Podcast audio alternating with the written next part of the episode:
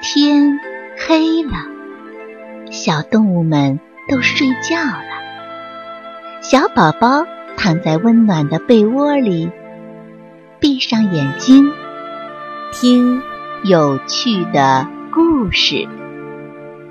宝贝，晚安。小白兔亲月亮。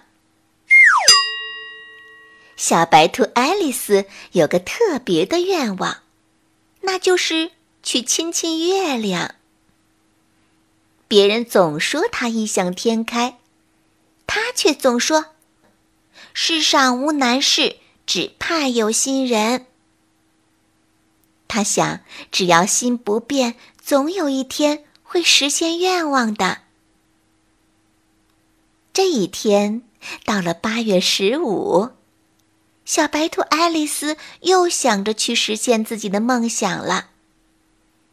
出发之前，她仔细的总结经验教训。也许她以前对月亮不够好，总是不礼貌的对它指指点点。也许呀，她没有找到通向月亮的路，走了太多的弯路。小白兔爱丽丝约上最要好的伙伴小猫艾丽尔，还有小狗法特斯一起出发了。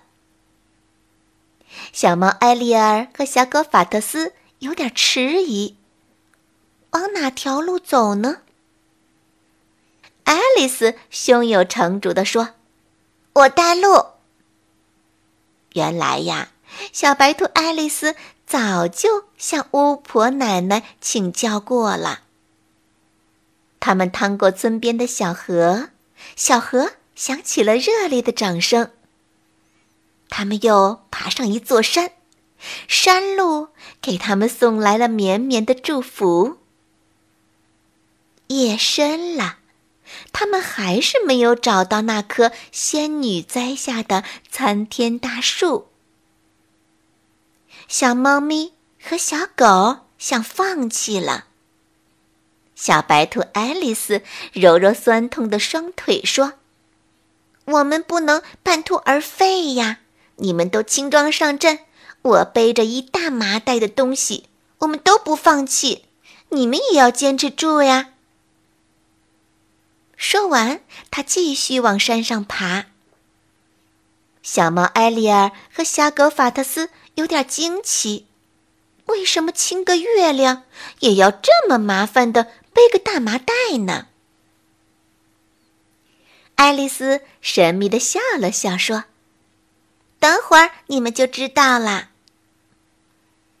功夫不负有心人，那棵仙女栽下的参天大树终于找到了。他们爬上树。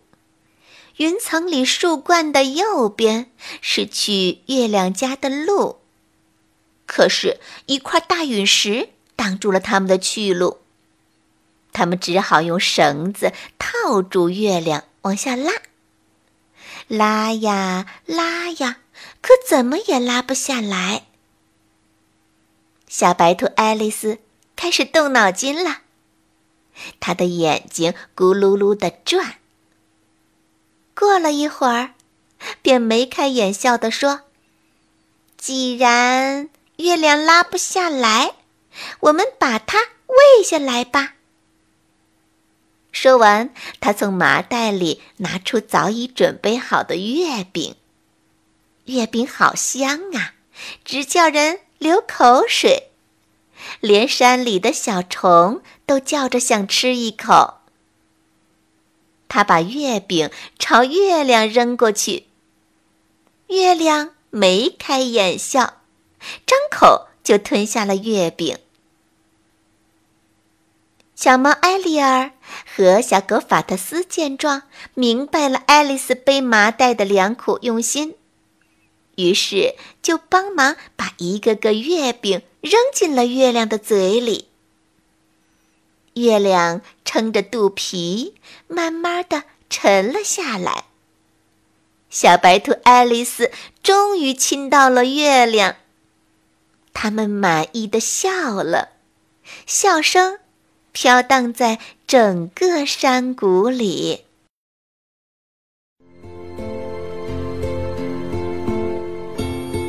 小朋友们，故事讲完了。该睡觉了。宝贝晚安。